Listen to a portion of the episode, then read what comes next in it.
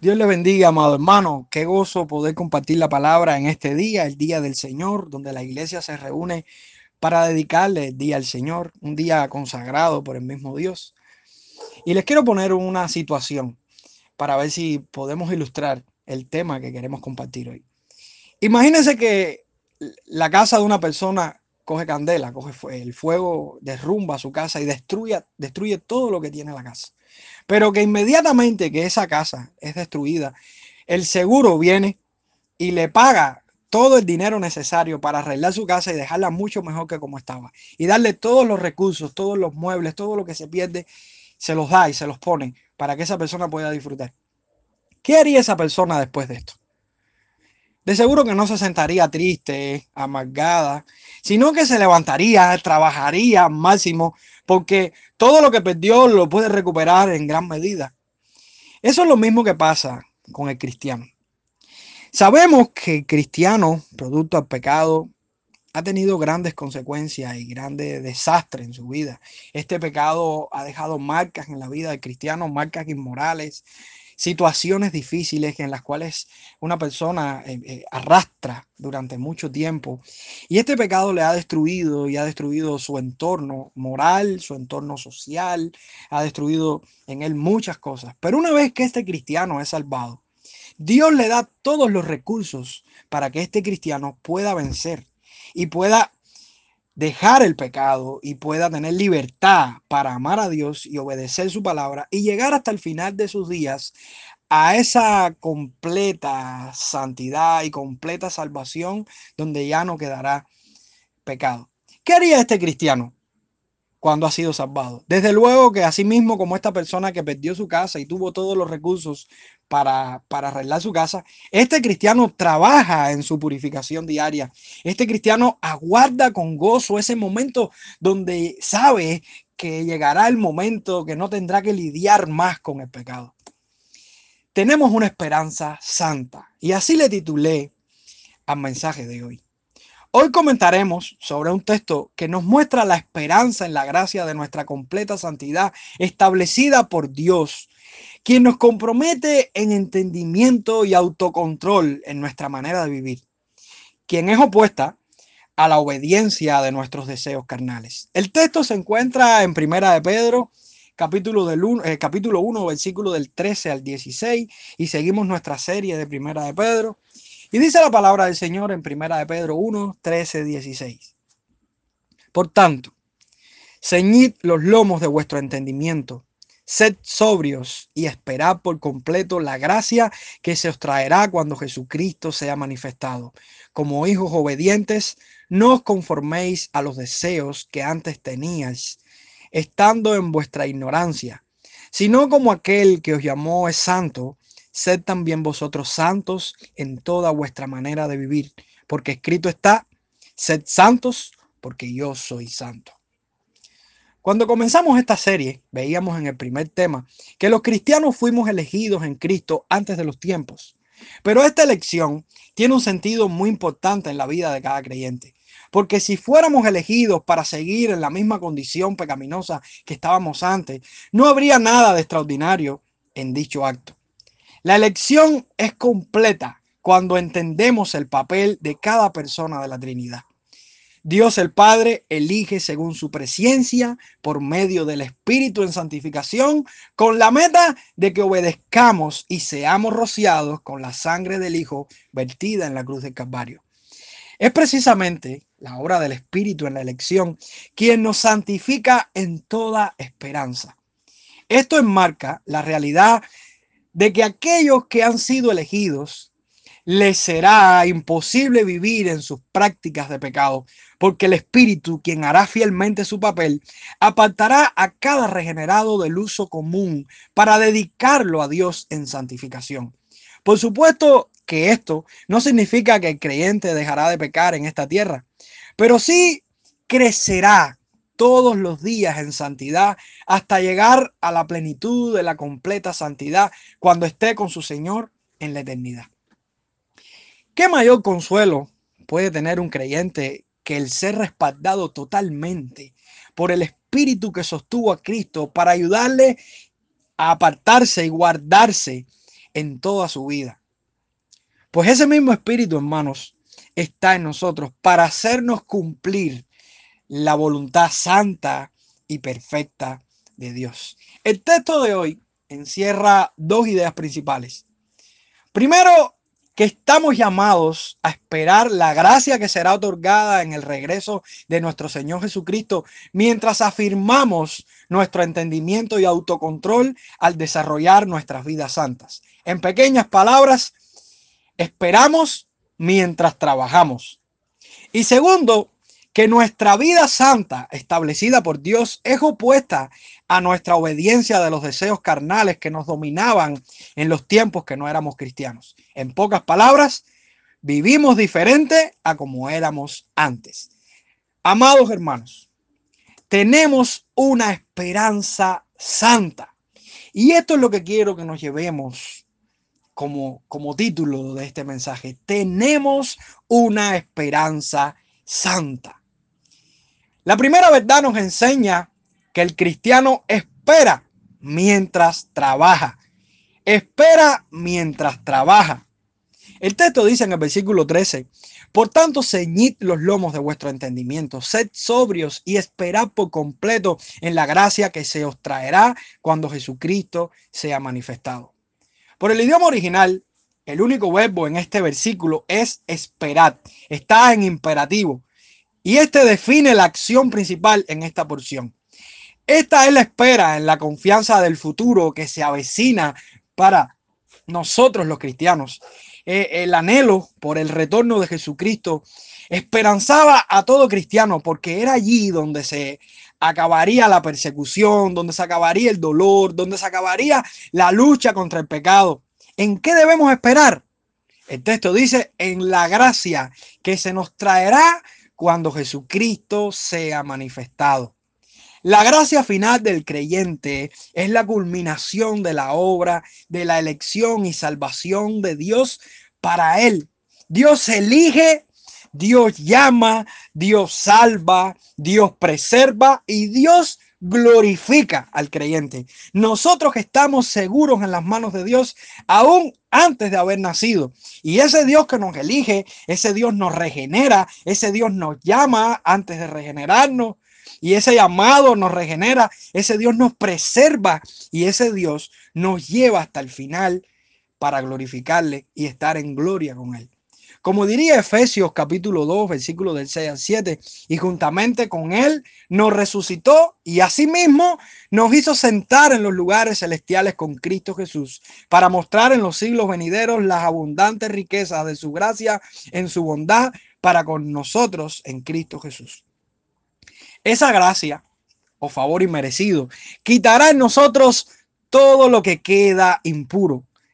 Amados hermanos, en ese momento se acabarán los malos pensamientos, se acabarán los mal llamados y dañinos pecaditos leves que a veces cometemos, se acabarán las dudas, se acabarán los temores, nuestras debilidades y luchas espirituales terminarán, se quitará todo el olor a humo del pecado en nosotros.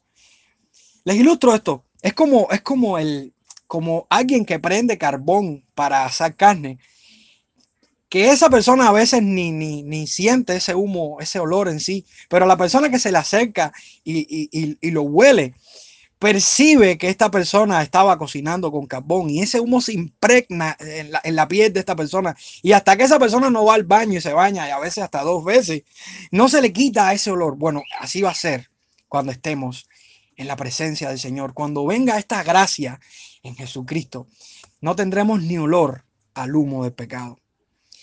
He visto por el griego que este versículo tiene un solo verbo y el verbo es esperar un imperativo, una orden. Pero eso no quita la posición que asumimos en el proceso de nuestra esperanza, porque hay dos participios importantes que aquí indican la postura que tomamos nosotros los cristianos mientras que estamos esperando en la gracia que vendrá con Cristo. Y hay dos posturas que debemos tomar. Primero, ceñidos los lomos de nuestro entendimiento y segundo, siendo sobrios. Ceñidos los lomos de nuestro entendimiento. La ropa de las personas de la época eran, eran como vestidos largos que cuando estas personas tenían prisa o iban de viaje o a largas caminatas, se subían los pliegues de estos vestidos y se, se los ponían en la cintura con unos cinturones, unos cintos que se ponían en la cintura, que es lo que la Biblia le llama lomo. Y estas personas usaban este cinto bien ajustado con estos vestidos para hacer más fácil su camino, para poder llegar al, al objetivo y al lugar donde iba. Esta es una metáfora que se está usando aquí en el texto y representa la importancia de afirmar nuestro entendimiento a todo lo que Dios nos ha dicho y nos viene diciendo sobre nuestra vida en Cristo y todo lo que nos espera para vencer. Todo con relación desde nuestra elección, desde el plan de Dios, desde las promesas, desde la mentalidad puesta en las cosas celestiales y no en las de la tierra. Todo lo que Dios nos viene diciendo en este libro y toda la libertad que tenemos en Cristo y todo lo que Dios ha hecho por nosotros debe estar enraizado en nuestro entendimiento. Nuestra mente debe estar comprometida con lo que Dios nos depara para el futuro. Hermanos, los cristianos que han sido salvados, los cristianos que han sido, pues, de hecho han sido salvados, que esperan esta gloria, son personas que tienen su mente puesta en el futuro. Su mente está enfocada en la eternidad. Como los cristianos antiguos gritaban, Maranata, Jesús ven pronto. Esa es la mentalidad que tiene el cristiano, mentalidad de eternidad, no mentalidad de esta tierra, es una mentalidad puesta en las cosas celestiales, es una mentalidad en la que este cristiano invierte, pero invierte los tesoros celestiales. Nuestra mente debe estar comprometida con las cosas que Dios considera justas y verdaderas. Cuando nuestro entendimiento está ceñido en los lomos, o sea, cuando tenemos los lomos de nuestro entendimiento ceñidos, bien ajustados. Nuestra mentalidad está concentrada en lo que Dios dice en su palabra y lo que Dios quiere para nosotros, lo que Dios cree que, debemos hacer. Y ahí es donde nosotros entendemos que hay muchas verdades en la Biblia que deben ser asumidas por nosotros y donde nosotros rendimos nuestra voluntad, donde nosotros que venimos arrastrando costumbres de nuestra vida pasada y, cuando somos confrontados con la escritura, la escritura nos dice, deja de hacer esto, esto es lo que tú hacías hace 20 años, esto es lo que tú aprendiste, pero a partir de este momento no lo puedes hacer más porque yo soy santo. Nuestra mente debe estar a la defensiva de todo lo que nos contamina cuántas cosas diariamente están contaminando nuestra mente. ¿Qué entra por nuestros ojos? ¿Qué oyen nuestros oídos? ¿Qué palpan nuestras manos? ¿Cómo alguien pudiera estar ceñido los lomos de su entendimiento cuando su mente piensa más en las cosas de este mundo que en las cosas eternas? ¿Cómo podemos pensar que somos personas con, el entendimiento comprometido con Dios cuando nuestra mente, en lo menos que piensa en todo el día, es en Dios y su palabra. Amados hermanos, si nuestra mente no está comprometida con Dios, si nuestra mente no está comprometida y esta esperanza lo que nos enseña es que nosotros esperamos esta gloria, pero no la esperamos con los brazos cruzados, la esperamos con la acción en nuestras manos, en nuestro corazón, en nuestros pies. Nosotros que estamos trabajando. Por eso este punto nos enseña que esperamos mientras trabajamos.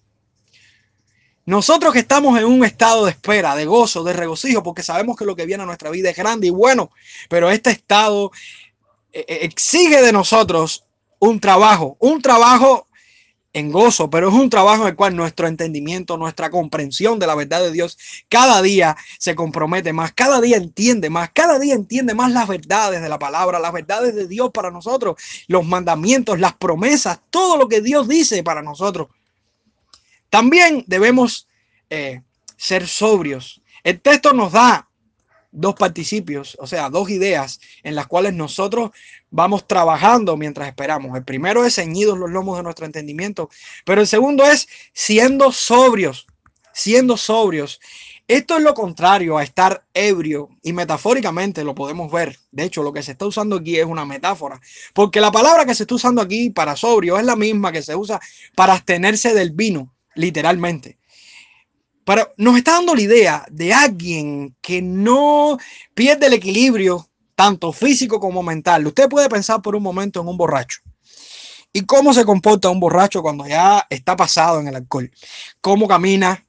cómo habla, todas las cosas impulsivas que dice. Algunos son ofensivos, algunos maltratan, algunos después que terminan su, su embriaguez eh, se arrepienten de todos los errores que han cometido y muchos aún ni se acuerdan de todas las barbaridades y los papelazos que hicieron. Eso es lo que nos está queriendo decir la Biblia. Con relación a nuestra vida, el significado principal de esta palabra se asocia al dominio propio. Es como un estado de alerta moral. Y ahí vemos la estrecha relación con el mismo apóstol Pablo al decirnos eh, que el fruto del Espíritu es amor, gozo, paz, paciencia, bondad, benignidad, fe, mansedumbre y templanza. Templanza, dominio propio, es lo que nos dice la palabra. El fruto del Espíritu, el Espíritu en nosotros provoca esto. Y, el apóstol Pedro nos está diciendo que eh, en, en el momento que estamos esperando, nosotros son, debemos ser sobrios. Estamos, la palabra aquí para sobrio está en tiempo presente y nos recuerda que, debe ser una manera constante en nuestro ejercicio del dominio propio. Es un momento constante. Esta sobriedad no es de un día, es una sobriedad constante. Todos los días de nuestra vida debemos ejercer nuestro dominio propio. ¿Cómo reaccionamos ante las ofertas inmorales? ¿Cómo reaccionamos ante las ofertas que corrompen nuestra integridad? Bien lo afirma John MacArthur refiriéndose a este texto. Y él dice, la sobriedad mental y espiritual incluye conceptos como una constancia, dominio propio, claridad y calibre moral. El cristiano sobrio tiene sus prioridades en orden y no gasta sus energías en las diversas distracciones del mundo. No entiendo cómo un cristiano prefiere pasar horas delante de un televisor viendo fútbol, viendo películas de guerra, viendo novelas, viendo tantas cosas, y no es capaz de dedicarle al menos 10 o 15 minutos del día para escuchar una predicación o para ver una película cristiana o un documental cristiano, que mira que hay buenos documentales cristianos. No entiendo cómo un cristiano puede pasar horas delante de un político explicando razones y lógicas políticas eh, y no sea capaz de resistir media hora de una predicación, al menos por audio o al menos en un culto y se aburra. No entiendo cómo un cristiano puede pasar horas ante el Facebook, ante el WhatsApp, ante las redes sociales y no es capaz ni dedicarle 10 minutos al día a la palabra. A veces uno parece extraterrestre. Qué tristeza puede provocar en aquellos que aman a Dios cuando los que les rodean están tan comprometidos con los placeres de este mundo y se olvidan de las cosas más importantes. ¿Quieres conocer a alguien que ha sido elegido por Dios? Te digo, mira su pureza moral, cómo trata el pecado, cómo ejercita su mente ante la verdad, cómo se levanta tras sus derrotas, cómo marca una diferencia entre tantos que no pueden dejar de pecar, cómo el pecado ya no es su Señor. La justicia de Cristo corre por las venas de esta persona, por las venas de su alma, por las venas de su cuerpo. Este es un hombre santificado, quien por implicación odia el pecado que mora en él y hará todo lo posible por parecerse cada día más a Jesucristo en su conducta. Los elegidos somos santificados y nosotros los creyentes experimentamos esa obra de gracia Juan Calvino en la institución de la religión cristiana, el tercer libro en el capítulo 23, dedicado a la refutación, a las críticas formuladas contra la doctrina de la elección, él afirma, la escritura no nos habla de la predestinación para hacernos imprudentes o incitarnos a analizar con ilícita osadía los secretos inaccesibles de Dios. Nos enseña más bien a temer con humildad y modestia su juicio y a engrandecer su misericordia. Por tanto, todos los creyentes tendrán esta meta en el corazón. Si el propósito de nuestra elección es hacernos vivir de manera santa, más bien tiene que movernos y estimularnos a meditar en la santidad y no llevarnos a la despreocupación. ¿Qué gran diferencia hay entre, entre estas dos cosas? No preocuparse por hacer el bien porque la elección basta para salvación y entregarse a hacer el bien porque somos elegidos. ¿Se pueden soportar esas blasfemias que trastornan tan radicalmente el orden de la predestinación? Si usted quiere seguir eh, entendiendo, busque la institución de la religión cristiana, se lo recomiendo. Grandes doctrinas muy importantes y fundamentales para todos nosotros. Pero amados hermanos, debemos saber que no solamente esperamos, en nuestra espera trabajamos, sino también que como segunda verdad de este texto, debemos vivir diferente a como era antes en nuestra vida. El cristiano vive diferente a como era antes. El texto dice, versículo 14 y 16, como hijos obedientes, no os conforméis a los deseos que antes teníais, estando en vuestra ignorancia, sino como aquel que os llamó es santo, sed también vosotros santos en toda vuestra manera de vivir, porque escrito está, sed santos, porque yo soy santo. Estas ideas contrastadas nos muestran que la vida santa establecida por Dios es opuesta a nuestra obediencia de los deseos carnales que nos dominaban en otros tiempos. ¿Cómo debemos ejercer la santidad? Esta es una pregunta que nos debemos hacer. ¿Cómo debemos ejercer la santidad como hijos obedientes? Dice el texto. Esto es escuchar con atención y por implicación acatamiento y sumisión. Estos son los que han sido constituidos hijos de Dios y por privilegio celestial son obedientes a la palabra y a la voluntad de Dios, desechando todo hábito que tenían en el pasado. ¿Qué éramos nosotros antes? Algunos fornicarios, otros homosexuales, otros blasfemos del nombre de Dios, otros idólatras, otros mentirosos, otros borrachos, otros murmuradores, otros, otros y otros. Y podemos dar una lista inmensa de cómo éramos antes. Como dice Efesios capítulo 2, versículo del 1 al 3, y Él os dio vida a vosotros cuando estabais muertos en vuestros delitos y pecados, en los cuales anduvisteis en otro tiempo, siguiendo la corriente de este mundo, conforme al príncipe de la potestad del aire, el espíritu que ahora opera en los hijos de desobediencia, entre los cuales también todos nosotros vivimos en otro tiempo en los deseos de nuestra carne haciendo la voluntad de la carne y de los pensamientos, y éramos por naturaleza hijos de ira, lo mismo que los demás. Amados hermanos, tenemos un estilo de vida. Y el estilo de vida de aquellos que han sido salvados y que aguardan con todo su corazón la esperanza, esa gracia que será manifestada y que viven renovando su mente y renovando su cuerpo y su forma de vivir, viven sin conformarse no conformándose a los deseos que antes tenían. Esta palabra no os conforméis, por la forma de la escritura, nos sugiere, eh, no nos sugiere, perdón, una orden.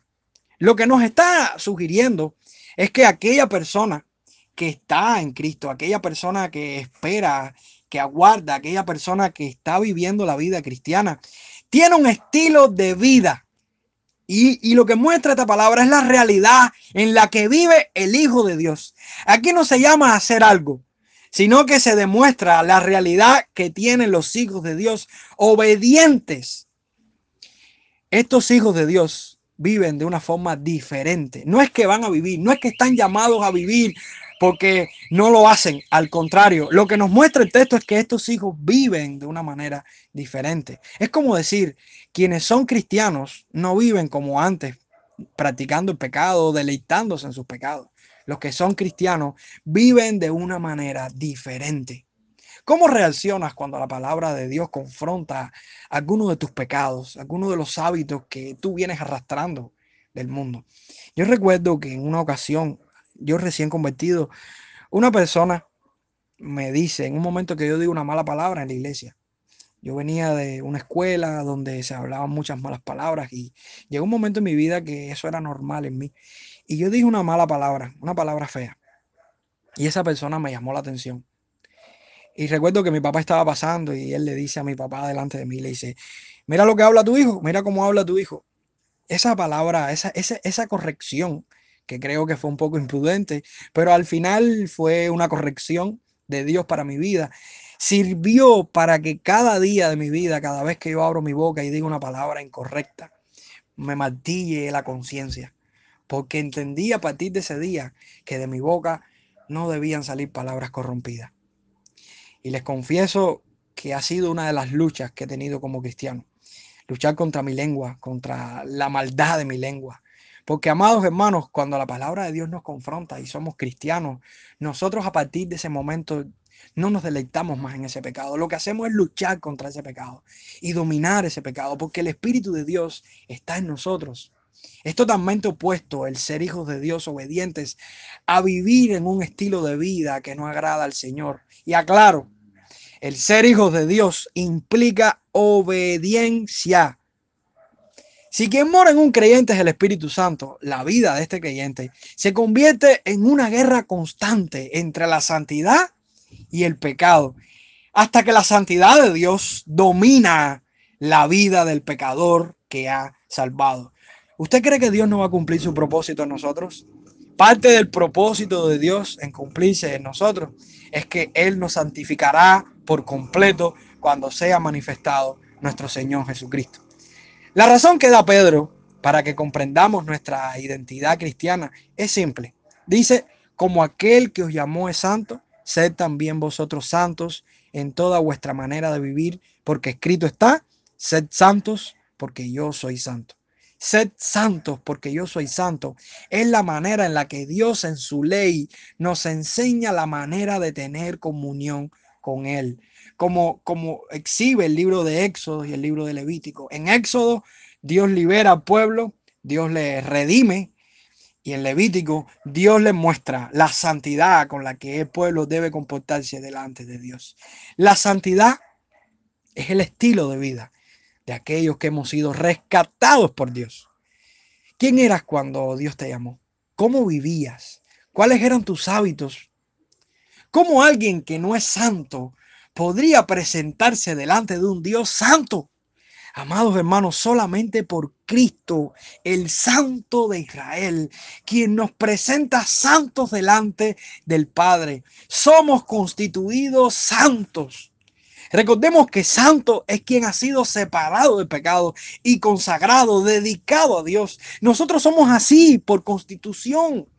El Espíritu opera en nosotros y nos lleva a un estado de purificación que terminará el día que estemos con Dios. Y aclaro, la santidad no es un grupo de normas externas que nos oprimen por temor a perder a Dios o, por, temor a perder una bendición. No, hermanos. La santidad nace de un corazón regenerado que ha sido fruto de la obra sobrenatural de Dios en Cristo.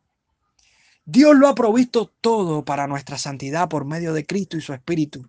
¿Qué has hecho tú con esa provisión? Vamos a hablar claro. ¿Cómo alguien puede decir que es cristiano y no puede ni tan siquiera dejar el pecado? que practicaba. Hace un tiempo tuve un debate con una persona que vive una vida farisaica. Y esa persona en la iglesia tiene un estilo de vida, pero su matrimonio es un desastre, su vida social es un desastre, vive de una manera muy moral en muchos aspectos de su vida, no tiene testimonio con nadie. Y, en medio de la confrontación teníamos, tuvimos un debate muy fuerte y, y llegó un momento que yo le dije, yo creo que tu problema no es ni con tu esposo, ni con tus hijos, ni con tus vecinos, ni con... Yo creo que tu, problema es con Dios, porque realmente tú no has nacido de nuevo. Eso le, le ofendió, imagínense usted cuánto podría pasar en una persona que se cree cristiana. Pero esas palabras le dieron tanto en su conciencia que, que, llegaron a mis oídos eh, la respuesta de esa persona reconociendo la realidad de su condición. Amigos que me escuchan, si usted se está esforzando de una manera extraordinaria, si usted no tiene descanso en su vida, si usted vive esclavizado a los deseos de la carne, usted no es salvo. La salvación trae vida, trae libertad completamente. Jesús dijo, conoceréis la verdad y la verdad los hará libres. No los hará medio libre, no los hará libre y medio, los hará libre. Y, quiero ilustrarlo de una manera. Vi una foto de un pajarito en una jaula y la foto decía, eh, ya Dios hizo su papel, ahora es el tuyo. Una puerta abierta, chiquitica de la jaula, el pajarito dentro de la jaula. Y esa ilustración me dejó un sinsabor, porque yo decía, ¿qué puertecita más chiquita Dios le abre al cristiano? Yo creo que lo que, lo, lo que mejor ilustra la vida de cristiano es que Dios viene y rompe nuestra jaula. Dios no nos abre una puerta pequeña para que nosotros sepamos o no sepamos irnos por esa jaula, por esa hendidura o, chocar contra una hendidura de la un balostre de la jaula. No, hermanos, Dios nos abre la jaula, Dios rompe nuestra jaula y nos da total libertad, libertad para hacer la voluntad de Dios. El peligro más grande no es no haber sido evangelizado, aunque eso es terrible e irresponsable por parte de la iglesia. El peligro más grande es estar escuchando el mensaje de salvación y no ser transformado por él. No hay mayor peligro para un hombre o una mujer ante Dios que creerse ser cristiano sin serlo. Y esto es un llamado a tu vida. Por favor, si te crees cristiano, ¿cómo está tu vida? ¿Qué evidencias hay? Por sus frutos los conoceremos. ¿Cómo podemos hablar de que somos cristianos si nuestra vida es inmoral, si el pecado nos domina, si practicamos el pecado? Eso es imposible. ¿Cómo podemos decir que somos cristianos si nuestra vida de santidad no se refleja en lo que vivimos? Amigo que me escucha, te llamo a la reflexión en este día. Sed santos, porque Dios es santo, no es una condenación para aquel que está en la iglesia. Es un deleite, es un gozo, es un estilo de vida, es una norma de vida en la cual el cristiano se deleita porque su amor por Dios le lleva a ser transformado y a vivir cada día más como Cristo.